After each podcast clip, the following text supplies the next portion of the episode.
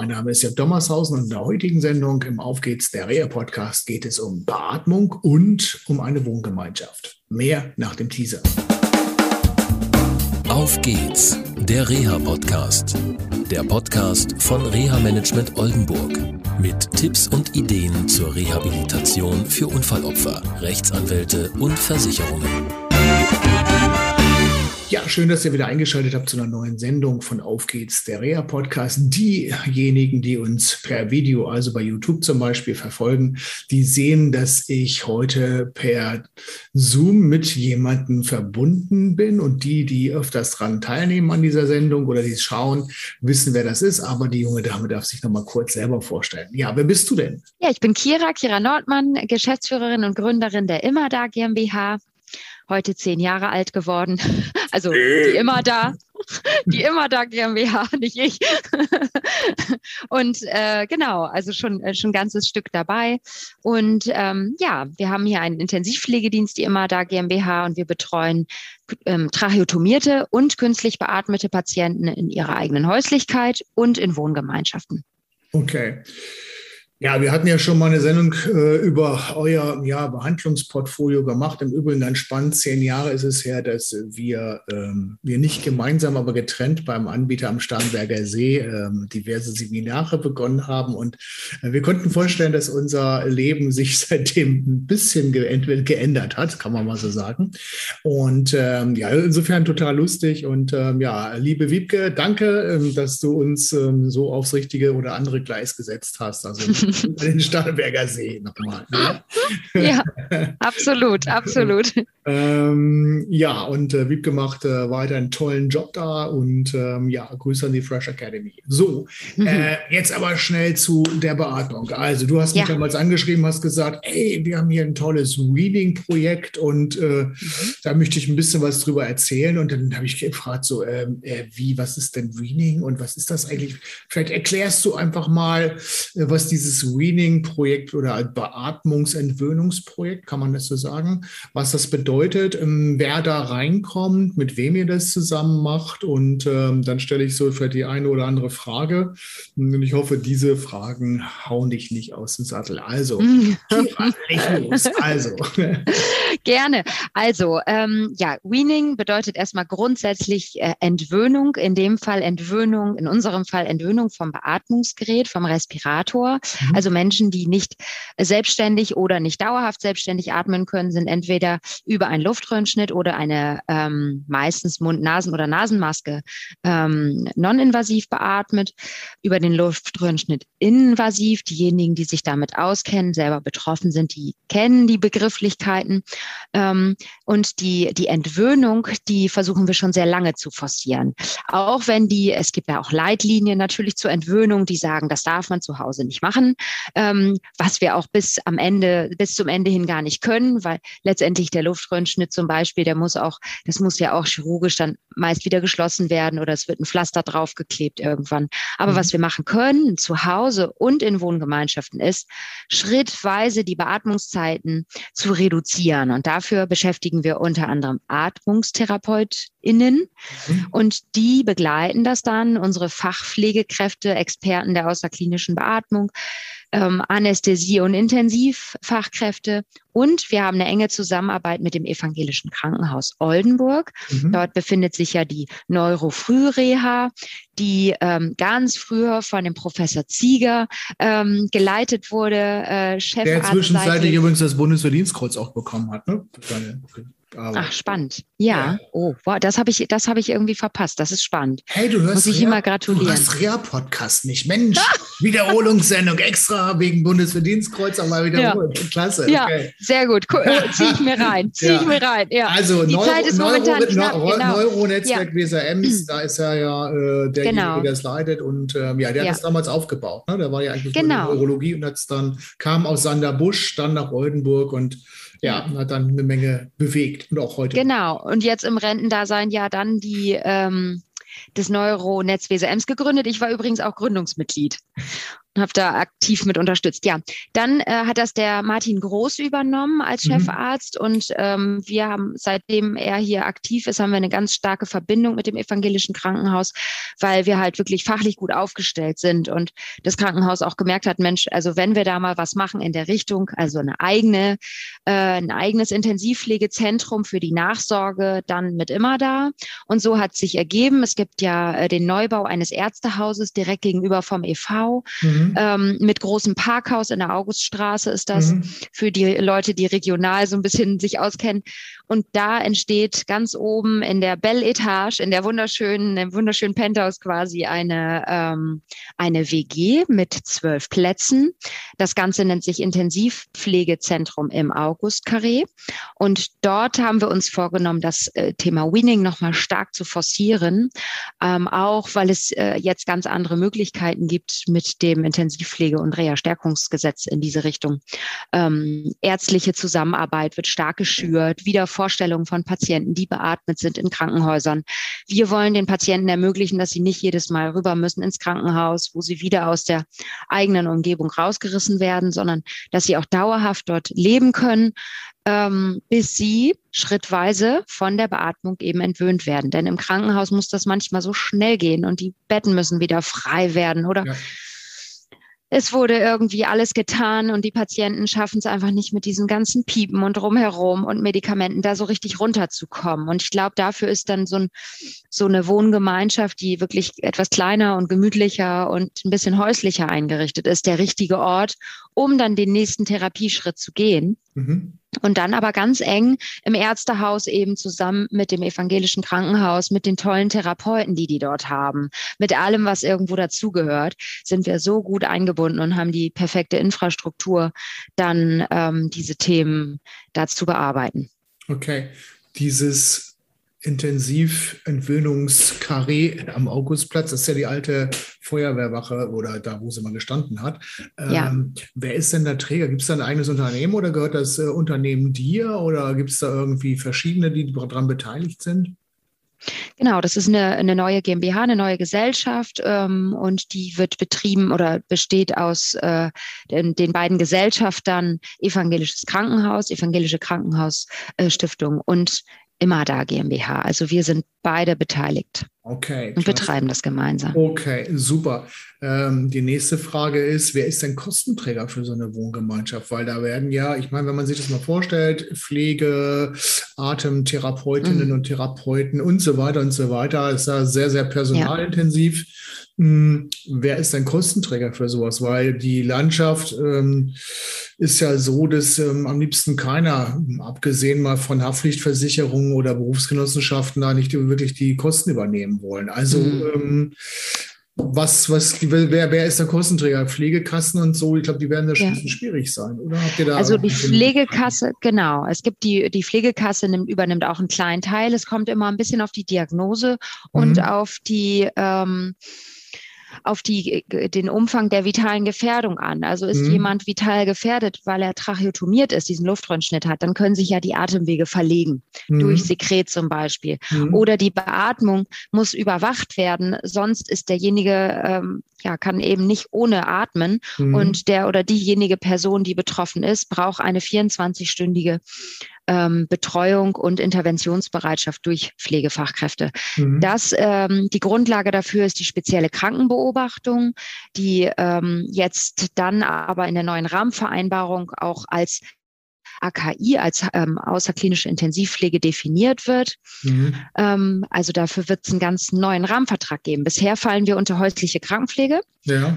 Und das ist auch gut gewesen. Spezielle Krankenbeobachtung, 24 Stunden. Krankenkasse hat bezahlt. Und jetzt läuft es dann eben über den 37c ähm, und, und da dann den Paragraph 132l. Das ist jetzt ganz viel Gesetzkram, aber genau. das ist sozusagen die rechtliche Einordnung. Ähm, nicht mehr Paragraph 132a Rahmenvereinbarung, sondern L. Ich frage auch nur, weil ja. wird jetzt zu kompliziert, aber ich frage auch nur, weil ähm, die Angehörigen, die dann solche Menschen begleiten, die haben natürlich mhm. Angst, was bleibt alles bei mir hängen, kann ich das nicht mehr, okay. mehr leisten, etc., etc., etc. Also wichtig ist, dass es da Kostenträgermöglichkeiten gibt und die wahrscheinlich ja. auch bei der Überleitung vom EV oder einem anderen Krankenhaus in diese Wohngemeinschaft wahrscheinlich dann auch dann vorher geklärt werden. Gehe ich mal vorher involviert, genau. Im, Im Rahmen des Entlassmanagements muss es vorher geklärt werden dass ähm, also die Verordnung, sobald der Bedarf, der Intensivpflegebedarf feststeht, wird erstmal sowieso zum Kostenträger geschickt. Dann wird schon mal aus der Ferne begutachtet anhand von Arztberichten und Pflegeberichten und so weiter. Ähm, und dann wir starten auch ähm, immer mit einer Genehmigung. Ähm, das, das bedeutet auch, dass die Kosten für die Pflegekräfte und den gesamten Pflegeaufwand übernommen wird. Die Mietkosten, genau wie in Pflegeheimen auch. Das sind ja dann diese sogenannten Hotel- oder Investitionskosten. Mhm. Das wird dann vom Kunden selbst übernommen. Mhm. Bei uns sind das um die 700 Euro, das kann ich so sagen. Mhm. Das okay. ist der Eigenanteil, der da so entsteht. Okay, das ist ja noch tragbar. Na gut, es kommt immer drauf an. Also nicht für jeden ist das tragbar. Das muss man auch sagen. Ja, ja. Es richtet sich auch ein bisschen nach der Pflegestufe. Da gibt es so eine Kostenabgrenzungsrichtlinie. Also. Es wäre eigentlich ja. mal eine Idee, über eine Stiftung nachzudenken für die Leute, die das nicht sich leisten können ja. und äh, die dann halt da doch trotzdem die Möglichkeit haben, das zu machen. Ja. Okay, gut. Ähm, Warum? Also du hast gesagt, das geht alles so schnell und so weiter. Ähm, wie lange dauert das denn ungefähr, also im Durchschnitt? Kannst du das sagen, bis so ein Mensch in, in, von der Beatmung entwöhnt worden ist? Und ähm, ja, wir haben uns vorher unterhalten. Es gibt halt die ähm, Menschen auch, die dann euch schnell verlassen, weil sie wirklich den, den, den Genesungsturbo einlegen und äh, wie so eine Rakete abstarten und dann ja schnell in die nächste Station oder in, ins nächste Treppenstüfchen kommen können in der, mhm. in der Teilhabe und Rehabilitation. Ähm, letztendlich ist es ja auch der erste Schritt zur Teilhabe wieder. Also aus mhm. dem Krankenhaus dann wieder auch dann in so eine Wohnform zu kommen, ist ja alles eine Teilhabefrage. Ähm, ja. ja, wie lange dauert es ungefähr? Kannst du da was zu sagen? Sagen? Oder kann man, also klar, es ist immer individuell, aber dass sich die Leute so sagen können, so mhm. könnte so mhm. lange dauern halt. Ne? Ja. Klar, ja. bei dem einen geht es länger und bei dem anderen ähm, ähm, geht es ganz schnell. Ähm, gerade mhm. bei diesen Long-Covid-Patienten ja, dauert es ja manchmal aufgrund der Betroffenheit der, der Lunge, äh, mhm. dauert es ja manchmal lange. Ne? Genau, bei Long Covid habe ich keine äh, Praxiserfahrung, keine persönlichen in unserem ja. Unternehmen. Wir hatten ja. äh, keinen einzigen Patienten, der sich äh, also weder bei uns äh, ähm, infiziert oder angesteckt hat, noch äh, dass wir einen übernommen haben. Wir sind mhm. ja hier in Oldenburg auch waren wir wirklich nie so stark betroffen. Das sind äh, sozusagen die guten Nachrichten. Bei allen anderen Fällen kann ich sagen, es kommt ja immer auf das Krankheitsbild an. Wir betreuen ja, ja Patienten, die sind neurologisch betroffen, zum Beispiel aufgrund von ALS, Muskeldystrophie oder ähnliches. Das sind Erkrankungen, die sind ja fortschreitend in der Regel. Und da ähm, kann man einfach noch schauen, dass man wirklich mit, mit Training und so weiter den, den, den Zustand aufrecht erhält und ein bisschen hinaus, also herauszögert, dass die Verschlechterung eintritt durch Therapien. Ähm, da sprechen wir nicht von Entwöhnung. Das muss man einfach so sagen. Mhm. Dann gibt es die Patienten, die aber nach einem Unfall beispielsweise ähm, einen, einen, hohen Querschnitt haben oder ähm, Patienten, die multimorbide sind, also mehrere Erkrankungen haben und operiert wurden und unter OP ist irgendwas passiert, also Komplikationen, weshalb sie nicht von der Beatmung abgekommen sind. Mhm. Und das sind diejenigen, also die, die Unfallpatienten nochmal anders, die, da, da erlebt man das auch schon mal, dass das innerhalb von sechs Monaten klappt. Ähm, und die Patienten, die äh, unter OP beispielsweise einfach sich so verschlechtern, dann auf der Intensivstation nicht besser und besser werden, weil sie sich noch irgendwas eingefangen haben, eine Lungenentzündung, mhm. häufiger Fall, mhm. oder sie aspirieren still irgendwie. Ähm, das äh, merkt man dann ja nicht sofort, dass da irgendwie äh, Nahrungsreste oder so angesaugt werden. Ja. Das sind die, bei denen kann das auch so sechs Monate bis zwölf Monate dauern. Also das sind dann schon die, ähm, sechs Monate ist dann schon der Turbo, sage ich mal. Zwölf Monate ist eher so äh, realistisch, ja. Und das schafft man eben im Krankenhaus nicht einzuplanen, dieses Zeitfenster. Mhm. Ähm, diejenigen, die bei uns landen, muss man aber auch dazu sagen, sind ja die, die es im Krankenhaus nicht innerhalb von sechs Wochen oder drei Monaten geschafft haben. Ja. Es gibt auch welche, die den Superturbo schon auf der Intensiv- und Weaning einlegen. Ja, okay. Im Krankenhaus, ja. Okay. Die kommen dann halt die gar praktisch nicht. Die praktisch schon den Rest Schubs bei euch brauchen, so. Ja, genau. Die ja. brauchen dann einfach nochmal dieses, Ankommen, kein Piepen im Hintergrund, nicht so viel Gewusel, ganz allein ein Zimmer, eigene persönliche Gegenstände, ein Hund, der da vielleicht nochmal durchflitzt. So, so normal einfach, normales Leben. Klasse. Wir hatten es vorhin kurz, wir, wir, trennen uns jetzt mal vom Thema Beatmung. Ähm, da können wir mal drüber nachdenken, wenn auch mal weitere Erfahrungen so vielleicht im Jahr da sind oder so, dann mhm. könnt ihr vielleicht ein bisschen noch, oder kannst du noch ein bisschen mehr dazu erzählen. Ähm, Teilhabe war von der Stichwort. Äh, wir, wir sprachen darüber, dass also äh, der Übergang vom Krankenhaus in diese neue Wohnform, in diese Wohngemeinschaft schon eine Teilhabe ist. Und ähm, ja, du bist ja so ein Erfindungsturbo, was Teilhabe und solche Sachen betrifft. Ja, ähm, und ähm, ja, du hast ein neues Projekt vor oder du machst es schon und ähm, ja, vielleicht erzählst du, da geht es auch mal wieder um eine Wohngemeinschaft, aber er, erklär mal, ja. worum es geht.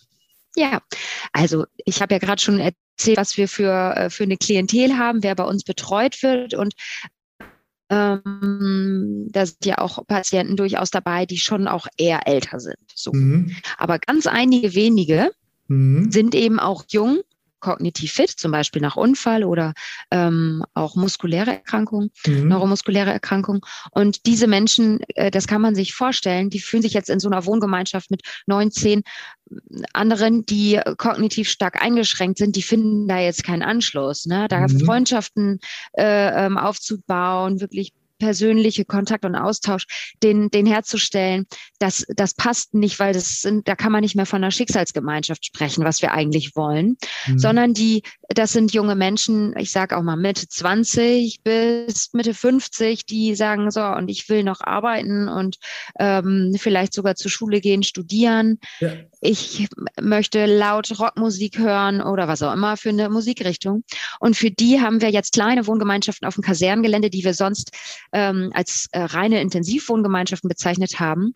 Das sind jetzt Teilhabe-WGs. Da werden, äh, wird von uns von unserem Dienst maximal ein Patient betreut, ganz normal eins zu eins, quasi wie in der eigenen Häuslichkeit. Mhm. Und da hinzu kommen Menschen, die im persönlichen Budget, also im Arbeitgebermodell unterwegs sind mhm. die ähm, sich selbst ihre Assistenz organisieren und mhm. ähm, zusammen mit ihren Kostenträgern, wer auch immer die dann sind, ja, das ist, ist ja manchmal auch Sozialhilfeträger, Krankenkasse, kann aber auch ja. mal ein Haftpflichtversicherer, Unfallversicherer sein, mhm. die dann da die Assistenz stemmen.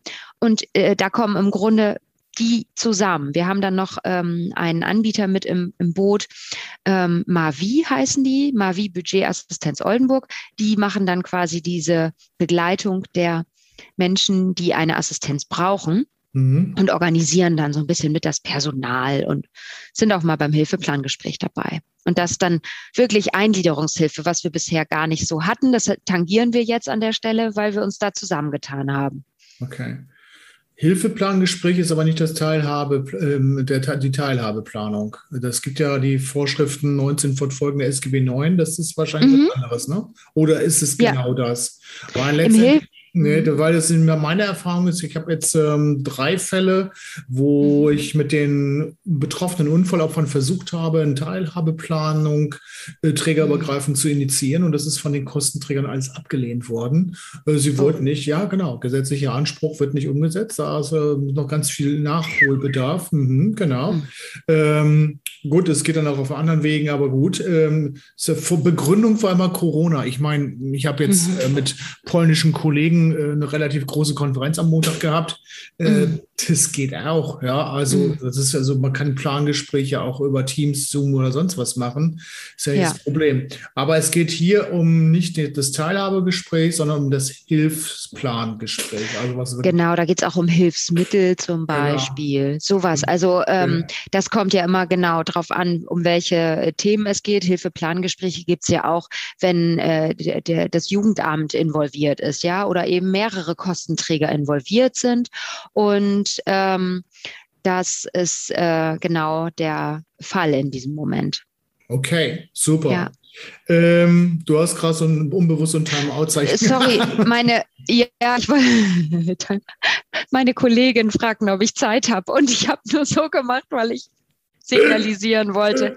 ich bin gerade im Gespräch.